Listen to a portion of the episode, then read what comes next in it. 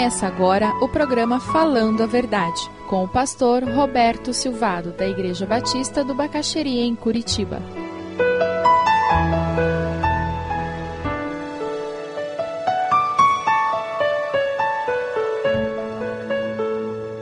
O que eu creio influencia o grupo que eu participo. Tem que influenciar. A nossa sociedade superficial faz o contrário. Então eu creio de um jeito, mas eu gosto tanto do louvor ali. Então quando eu quero um culto mais para louvor, eu vou naquela igreja. Ah, eu gosto tanto da mensagem ali. Então quando eu quero ouvir uma mensagem bíblica, um estudo preparado, profundo, eu vou naquela outra igreja. Ah, eu gosto tanto daquela igreja lá. Aquela faz oração boa para crente que está com problema de saúde, libertação, eu vou naquela. E a pessoa fica pingando de lugar em lugar. E dentro dela, ela se transforma numa massa sem forma, sem doutrina, sem convicção. E crente sem convicção é uma desgraça, gente. É terrível. Porque ele é levado de um lado para o outro como o mar. Tiago 1, 5, 8. Tiago, meio-irmão de Jesus, não sei se todos sabiam disso, se converte depois que Jesus ressuscita. Mas se alguém tem falta de sabedoria, peça a Deus, e Ele a dará, porque é generoso e dá com bondade a todos. Peçam, porém, com fé, e não duvidem de modo nenhum, pois quem duvida é como as ondas do mar que o vento leva de um lado para o outro. Quem é assim, não pense que vai receber alguma coisa do Senhor, pois não tem firmeza e nunca sabe o que deve fazer. Sabe por que tantas pessoas hoje têm um guru espiritual, é o missionário, é o pastor, é esse, é aquele? Porque não tem firmeza, então eu preciso do guru. Eu preciso correr atrás de alguém que vai me dizer o que eu tenho que fazer. Não é que esteja errado você procurar um pastor ou uma pessoa que você admira espiritualmente para pedir um conselho. A Bíblia diz que na multidão de conselheiros há sabedoria. O errado é a postura do coração de buscar guru, de seguir um guru e de fazer o que o guru disse sem ter convicção. A Bíblia é radical com relação a isso, porque a palavra nos diz que o que não vem de fé é o quê? É pecado. O que não provém de fé, de convicção, é pecado. Tiago 1, 19 e 25 nos fala sobre isso. Pegue o versículo 22. Não se enganem e não sejam apenas ouvintes dessa mensagem, mas ponham em prática. Porque aquele que ouve a mensagem e não, não a põe em prática é como uma pessoa que olha no espelho e vê como é.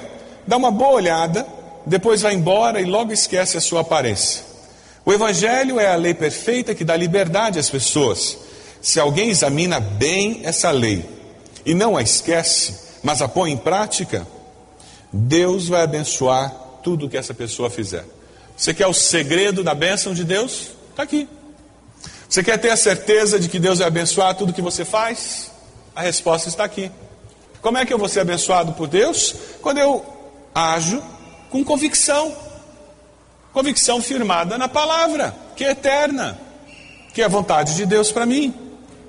Quando eu faço isso, busco a convicção, construo um sistema de crença firme, e quando eu coloco isso em prática, a consequência é que Deus me abençoa. A consequência é que eu vejo a bênção de Deus. Eu li uma historinha no nosso pão diário em inglês, antigo que eu tinha lá, caiu na minha mão outro dia, achei muito interessante. História acontecida lá nos Estados Unidos e que ilustra bem esse ponto. Um senhor de 63 anos morreu. E quando foram na casa dele, descobriram que ele tinha uma quantidade absurda de diplomas. Ele tinha diploma de curso assim do A a Z. Descobriram que aquele homem passou a vida estudando. Sabe por quê? Quando ele era uma criança, um parente muito rico morreu, e no testamento esse parente disse que aquele sobrinho deveria receber um certo valor que fosse suficiente para mantê-lo e sustentar os seus estudos, até que ele se formasse e concluísse os estudos.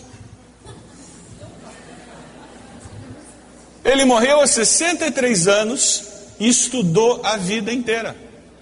Ele conseguiu um meio de vida. Porque no testamento dizia que ele deveria ser sustentado enquanto estudasse, ele passou a vida estudando. Agora, o que, que adiantou ele estudar tudo isso? Se ele nunca exerceu a profissão. Se ele nunca colocou em prática. Sabe por que, que algumas pessoas dizem que se formaram na escola bíblica? Sabe por que, que algumas pessoas chegam às 11 da manhã e não vêm às nove e meia para uma escola bíblica? Sabe por que, que algumas pessoas não vêm nem no sábado, nem na sexta, nem em qualquer outro dia que a gente tiver escola bíblica? É porque, na realidade, dentro delas, elas acham que não precisam. Elas acham que já tem muito conhecimento. Quanto mais eu sei, mais eu sei que não sei. Quanto menos eu sei, mais eu penso que sei. Na realidade, muitos dizem que já se formaram na escola bíblica porque não estão colocando em prática o que aprenderam. Então a cabeça já está cheia de conhecimento mesmo. Aí a pessoa diz, mas aprender mais o quê? Mas quem disse que você vem na escola bíblica para aprender coisa nova? Depois dos 25, 30 anos, as maiores lições da vida, na realidade, é ser relembrado do que você já sabe ou fazer síntese de dois conceitos que você já conhece. Até 5 anos de idade nós aprendemos 50% de tudo que nós vamos aprender na vida. Pastor Avelino Ferreira quando ele tinha cinco anos de idade, ele já tinha aprendido metade de tudo que ele aprendeu até hoje. Você parou para pensar nisso? Dá para entender porque o ministério infantil é tão importante numa igreja? Porque você gastar tempo lendo histórias bíblicas para o seu filho é tão importante? Porque é tão importante você ensinar seu filho a orar quando ele tem dois aninhos, três aninhos? Porque é tão importante você ensinar ao seu filho valores, os dez mandamentos na, na infância? Porque metade é aprendido ali. Mas a gente continua aprendendo o resto da vida. É por isso que lá pelos 30 anos de idade você faz síntese de dois conceitos, três que você já conhece, ou simplesmente você é relembrado daquele conceito básico. Clama a mim e responder-te-ei, coisas grandes e ocultas que não sabes. É bom ouvir isso e ser relembrado dessa verdade?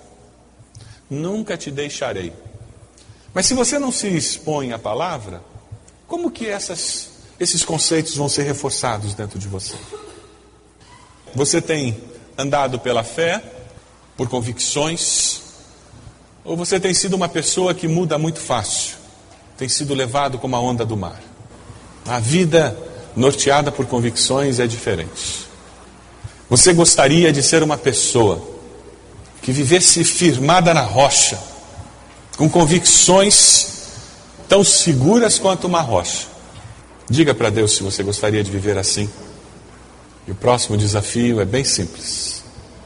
Diga para Deus que você vai começar a gastar tempo estudando a palavra dele sozinho, no teu período devocional, e você vai gastar tempo estudando a palavra do Senhor num grupo que estude essa palavra. O horário eu não sei, o dia da semana eu não sei. Mas você vai gastar tempo estudando essa palavra com o um grupo individualmente, para que você tenha convicções firmes e doutrina bíblica. Não no que aquele pregador do rádio disse, uma doutrina firmada na palavra, estando sempre preparado para explicar a razão da esperança que há dentro de você.